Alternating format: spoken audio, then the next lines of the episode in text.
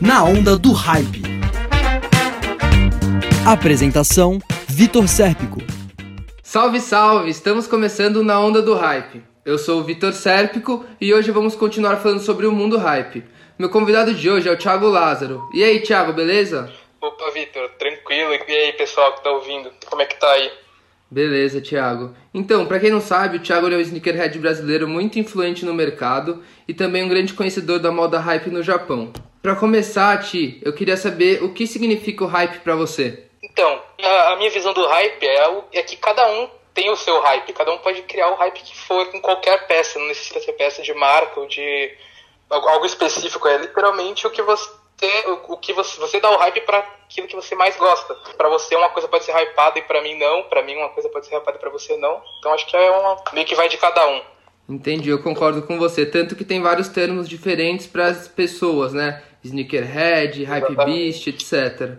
E Ti, é, essa moda, ela tem muita influência, ela tem muitas marcas é, japonesas e também americanas, né? Como a Bape, Supreme, Nike, Social, Adidas e várias outras. É, na sua opinião, quem influencia mais quem? O Japão influencia os Estados Unidos ou os Estados Unidos o Japão? Então, apesar de eu gostar muito do Japão, eu acredito que os Estados Unidos, se a gente estiver focando na parte de sneakerhead, eu acho que os Estados Unidos foi quem influenciou mais o Japão. Só que o, a grande coisa do Japão é eles sempre pegam aquilo e elevam para um nível acima. Então, tem tênis que nos Estados Unidos pode ser um grail para todo mundo lá, seja, pode ser um tênis que todo mundo gosta pra caramba, mas o pessoal lá não, às vezes não se importou de cuidar, não cuidou tão bem dele. Um tênis de 1985 não existe mais hoje. O que acontece é que o pessoal do Japão é muito, como são muito cuidadosos, eles têm tênis lá de tipo, muito antigo que você não acha nem nos Estados Unidos você acha no Japão. Mesmo ele tendo sido lançado, às vezes, só nos Estados Unidos. Eles valorizam essa moda desde muito antes dos Estados Unidos, mas os Estados Unidos realmente acabou sendo o grande influente no mundo. Ainda mais com, a, com o envolvimento do Jordan, do Michael Jordan, com a Nike mais ou menos em 91, né? Quando eles começaram Exatamente. a criar a Jordan Brand. E... É, isso aí deslanchou pro mundo inteiro, né? Exato, isso foi uma vitrine importantíssima. E no Japão não tem uma marca que se compare com a Jordan Brand, né? Não, acho que ainda não. Acho que por enquanto não, mas tem é um mercado que está crescendo bastante lá. Sim. Bastante mesmo. Tem marca como a, a Ambush, a Bape, essas marcas estão valorizando tão... demais. Cada vez mais a gente conhece. Elas estão fazendo muito sucesso mesmo. E para quem não sabe, quando o Michael Jordan começou a jogar basquete na NBA, a Nike era apenas uma, uma marca voltada para o atletismo ela não patrocinava nenhum atleta como outras marcas patrocinavam. E aí, é, junto com o Michael Jordan, ela fez um contrato exclusivo com uma linha de tênis para esse jogador. E esse jogador ele explodiu na NBA e junto levou é, a Nike com ele, né? E hoje em dia, a marca do Jordan, junto com a Nike, que é o Jordan Brand, ela é uma das marcas mais importantes do mundo. Você acha... E dentro dessa marca é, do Jordan tem mais de 11 silhuetas. Para você, Ti, qual que é a silhueta mais interessante, mais bonita? Nossa, é uma pergunta bem difícil, mas acho que para a grande maioria aí vai dizer o Jordan 1. Para mim não é muito diferente não, não tem como. É um tênis muito icônico, tanto para quem joga basquete quanto para quem só curte o hype, só curte streetwear e qualquer coisa do gênero. Sim. É um tênis que vai bem com qualquer roupa. Você pode fazer esporte, pode andar de skate. Tem skatista que ama o tênis, tem jogador de basquete que ama. É um tênis icônico, acho que para todo mundo aí. É, isso só, só é ruim para jogar basquete mesmo, né? Porque até mesmo o Jordan fala que quando ele jogava com o Jordan 1, ele machucava todos os pés, mas ele, o tênis é uma beleza mesmo. E esse tênis, ele tem várias colaborações, né? O Jordan 1 fez colaboração com Off-White, é, com o Travis Scott, com vários outros artistas também. Qual que é o seu favorito? Putz, é uma pergunta difícil, hein? Mas acho que eu vou ter que dizer o Jordan 1 Not For Resale. É um, uma colaboração com uma marca que chama NRG. Ele faz um pouco da... Ele brinca um pouco com esse negócio do resale. Tem vários, várias coisas escritas no tênis, como Not For Resale, que é não pra, para revenda é, e outras frases aí, meio que brincando com, com esse pessoal que revende tênis. É, atrás do tênis, né, tá escrito no photos, no photos, então realmente faz essa brincadeira. E aí, Thiago, me conta um pouco como você se envolveu nesse mundo hype. Eu tive, acho que eu tô envolvido nesse mundo meio que desde bem pequeno, pela minha mãe, principalmente, né, que sempre gostou bastante do dessas do streetwear, do high fashion, então ela me apresentou várias marcas aí, desde bem pequeno, nas minhas viagens e tudo. E aí, quando, conforme eu fui crescendo, eu fui desenvolvendo mais meu estilo mesmo, procurando marcas novas, estilos novos. E aí foi, foi aí que eu caí mais no, na parte dos sneakers, né? Me apaixonei por sneakers. Na verdade, desde bem pequeno eu já curti, já gostava bastante. Comecei acho que com os Air Force One. Sim. Usava quando eu era bem pequeno, usava aqueles Adidas Superstar também. Acho que todo mundo gostava bastante. E aí depois, e aí com isso foi evoluindo, procurando mais saber sobre a Nike, cheguei na Jordan, e aí era bem difícil, né? Porque naquela né, há uns anos atrás você não conseguia comprar Jordan no Brasil, você só ouvia falar, rezava para alguém ir para fora para trazer para você ali, pra você conseguir pedir, comprar, mas era bem difícil. E quase ninguém conhecia, né? Poucas pessoas conheciam. Nossa muito poucas pessoas aqui no Brasil, quase ninguém conhecia a Jordan. Tanto que você Sim, com... é... o que você comentou é. é muito interessante, né? Que Lá no Japão, você pode encontrar tênis de 1998 é, intactos numa caixa. Nos Estados Unidos, talvez em 2005 você encontre um tênis de 2005 você encontre um tênis intacto. Agora aqui no Brasil é muito difícil existir uma pessoa que já valoriza isso, que cuida dos sneakers desde muito tempo atrás, né? Exato, porque para eles conseguirem valorizar aqui e, e manter, precisa chegar, né? Esses drops aí de antigamente nem chegava aqui no Brasil era bem exclusivo dos Estados Unidos ali mesmo. Verdade. E aí depois, só, depois de um tempo, só que eles começaram a expandir pro resto do mundo. Então aqui o pessoal podia pesquisar, saber, mas era bem difícil. Só quem tinha bastante dinheiro conseguia estar sempre lá nos Estados Unidos e correndo atrás dos drops. Sim, mas também era por causa dos drops mais exclusivos dentro dos Estados Unidos, né? Essa moda não era tão universal assim como é hoje em dia. Exato, hoje em dia a gente já tem drops exclusivo do, no Japão, drop exclusivo no Brasil, drop exclusivo em, qualquer, em vários lugares diferentes. Antes era, só, era basicamente só nos Estados Unidos que acontecia isso, e até tipo os tênis que não drop exclusivo nem nada, os tênis normal já não chegava aqui. Tipo, uns Jordans que é, era normal ter na prateleira lá, nem vinha pra cá, tá ligado?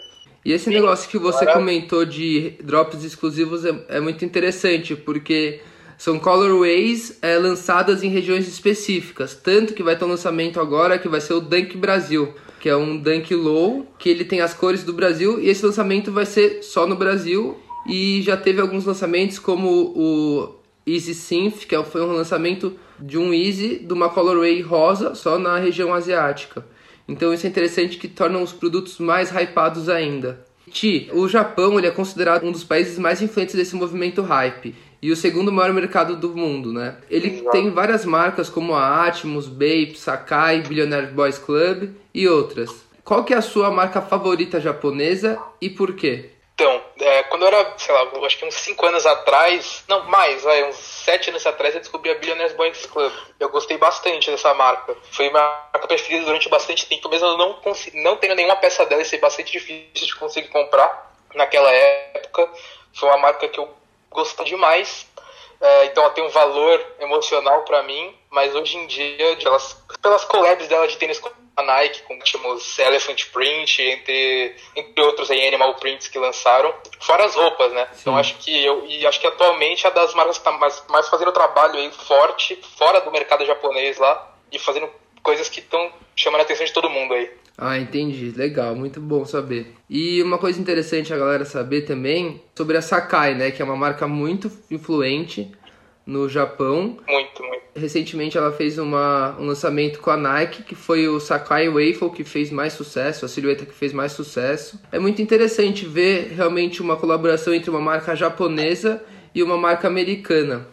Você acha que isso pode ser uma tendência daqui para frente, a colaboração entre essas marcas, talvez entre Bape Nike também, Bape Adidas já rolou, mas será que pode ser uma tendência isso ou é uma exceção? Nossa, eu acho que com certeza vai virar uma tendência, já, né, ele já está começando, já, tá, já é uma tendência e só tende a aumentar, porque acho que todo mundo gosta mais são a, as colaborações. Porque às vezes junta duas marcas que você gosta muito, lançam alguma coisa que normalmente quando lançam são drops exclusivos, ou seja, lançam uma vez nunca mais vai lançar. E aí, por exemplo, tem vários, assim, sei lá, vamos supor, Supreme e Louis Vuitton, é, um drop, é uma collab que ninguém nunca achou que, que ia acontecer. Aconteceu e hoje em dia é, deve ser dos itens que mais valorizou na história aí, desse mundo de streetwear. Uma das colaborações mais históricas e acho que só vai aumentar com marcas de todo do Brasil, marcas menores. É, é a tendência mesmo. Você acha que o, as marcas brasileiras também estão em ascensão para entrar nesse patamar hype, não só dentro acho do Brasil, mas fora também? Eu acho que com certeza, velho. Começando pelo Brasil, obviamente, né? Mas acho que com certeza tem muita marca da hora aqui no Brasil e tá crescendo bastante e com qualidade com certeza para fazer colaborar com marca grande aí de fora, sem dúvida. Só precisa ter a visibilidade. O grande estilista Nigo teve um grande papel para o mundo streetwear e para a ascensão do Japão no mundo hype. No início de sua carreira, foi DJ e produtor onde acabou fazendo muitas conexões com o mundo da moda. Logo após, juntou com, com Pharrell Williams e, e criou a Billionaires Boy Club, uma grande marca que até o dia de hoje está no topo do mundo hype. Além disso, participou de grandes projetos com a marca Bape e Human Made. Ele tem um estilo arrojado e tem uma criatividade muito almejada. Ele se afirmou atualmente como um dos maiores estilistas japoneses. Realmente, para quem quer se aventurar, o Japão é um dos lugares que você encontra uma maior diversidade de loja de marca. E realmente essa cultura ela vem ditando a moda para o mundo e cada vez trazendo mais designers, vem virando referência no mercado. Tem alguma marca japonesa que você conheça que não é muito conhecida e talvez possa crescer muito no mercado no mercado hype ou você não conhece? Então, tem uma marca que eu ela não é tão conhecida quanto deveria que chama Ambush, uma marca japonesa, já fez colaboração com a Nike, mas mesmo com essas colaborações, muita gente ainda não, não deu o valor que eu considero que deveria dar. Uma marca que traz umas ideias bem diferentes aí e todo mundo devia dar uma olhada. Show de bola. Tiago, para você, qual a marca mais influente do Japão? Embora não seja a marca que eu mais gosto do Japão, eu acho que a Bape atualmente é a marca mais influente do Japão, sem sombra de dúvida. Assim. Ela vem crescendo de, de uma forma absurda aqui no Ocidente. Ela já é gigante lá no Oriente, mas aqui mas atualmente acho que é uma das marcas mais hypadas do momento no geral, assim. Concordo é... com você. E para quem não sabe, o estilista Nigel que a gente falou no começo do programa, ele foi um dos fundadores da Bape. E uma coisa interessante de vocês saberem é que há muito tempo atrás,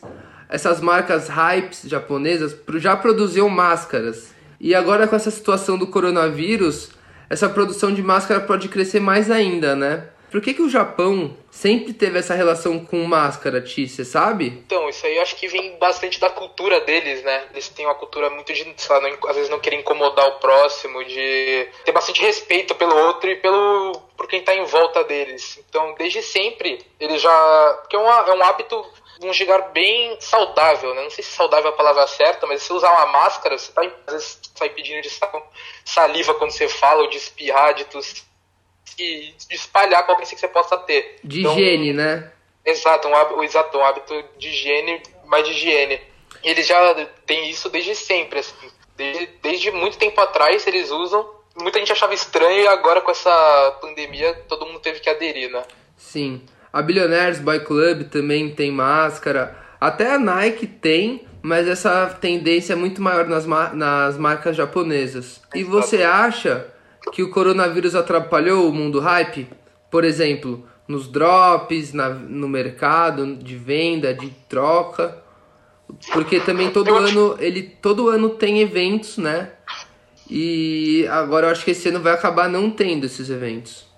Exato. Com certeza atrapalhou, atrapalhou tudo, né? Atrapalhou o mundo no, no geral e não foi diferente com, com as marcas aí, porque muito drop está sendo adiado, muita coisa está incerta aí do futuro, né? Então, um evento que acontece aqui no Brasil já acontece bastante também, mas lá fora mais ainda não vai rolar. Então, é, às vezes a gente não sabe ainda como isso vai afetar todo mundo aqui, mas com certeza afetou o mundo hype. Porém, por um outro lado, muita gente às vezes não tá saindo, não tá gastando, só tá em casa aí com esse negócio e acaba gastando aí, tendo um dinheiro a mais e comprando alguma peça aí que queria comprar faz um tempo, ou algo do gênero, né? Sim. Vai saber. E, e as, os lançamentos continuam rolando, né? estão fazendo dos drops online, porque antes tinha o drop online e o drop presencial em algumas lojas representantes das marcas. Agora, com essa situação, a gente está vivendo só drop online. Isso dá uma dificultada, às vezes, para algumas pessoas para conseguir o produto, para outras facilita. Mas realmente, essa situação de coronavírus deu uma impactada no mercado, de um lado bom e de um lado ruim também. Mas, voltando ao assunto do. continua esgotando tudo, hein? Tudo, tudo que lança está sendo esgotado, né? Exatamente, parece que.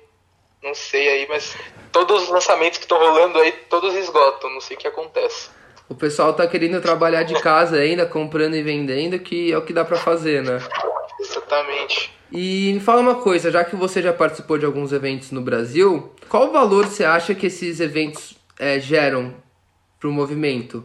Tanto de representatividade quanto de, de visibilidade. Então, acho que mostra para o Brasil aí, para todo mundo que tem, um, tem esse grupo aí que se importa, que gosta desse do hype da, do streetwear, é, porque querendo ou não, isso aí dá uma, divulga- uma divulgada, né? Sai em jornal, sai em televisão, os eventos que acontecem, e ajuda muito o mercado, porque pô, todo mundo se conhece, todo mundo se ajuda ali, né?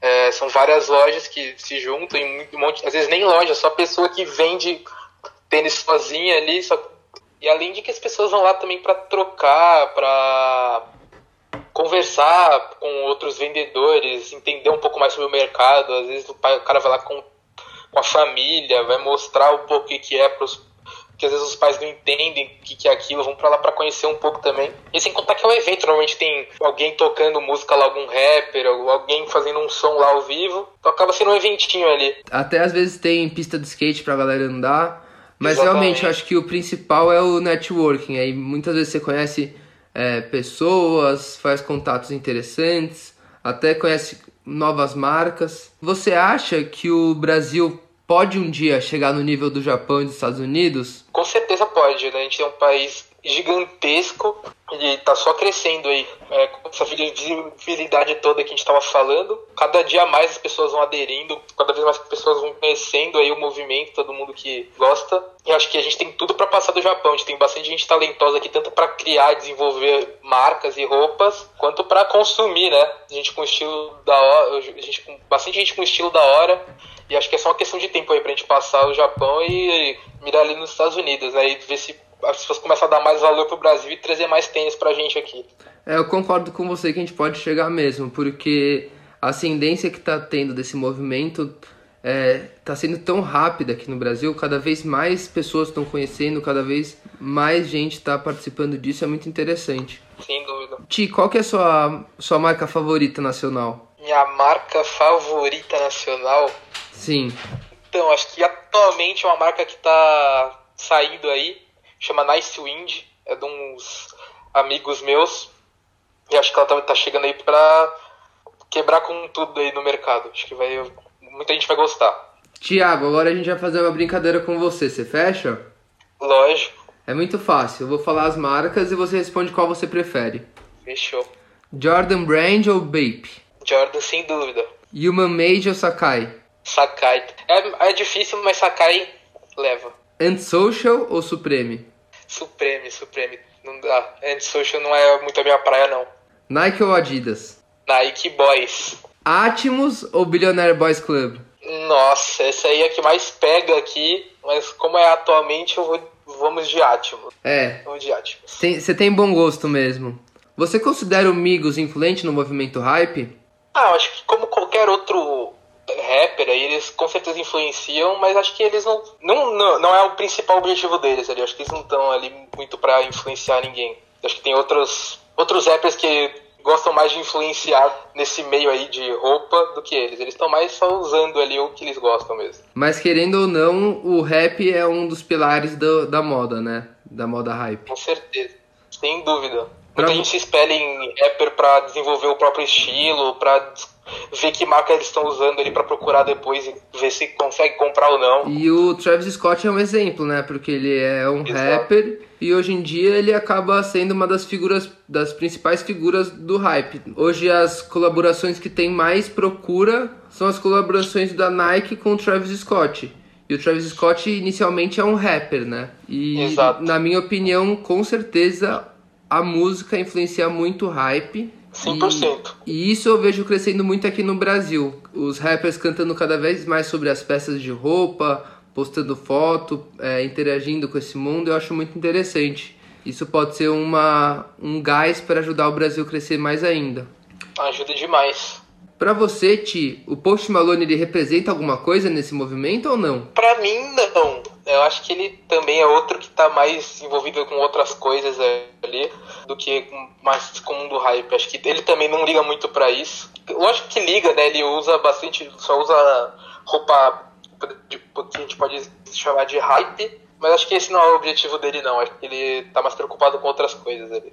É, eu concordo com você. Eu acho que ele não é muito envolvido nesse mundo, não mesmo muita galera achando que ele é, ele acaba sendo mais voltado para outro lado. Bom, Thiago, queria muito agradecer a sua participação no programa. Queria desejar sorte para você e até a próxima aí, viu? Obrigadão aí, obrigadão Vitor. Obrigado a todo mundo que assistiu aí, que acompanhou. E é nóis. Falou, abraço. Abraço. Na onda do hype. Roteiro e apresentação: Vitor Sérpico. Montagem: Ronaldo Cabral. Vinhetas: Pedro Camacho. Coordenação: Raquel Martins e Vitor Eusébio. Orientação: Alexandre Tondela. Realização: Rádio Brasa. Trabalho de conclusão de curso: FAAP 2020.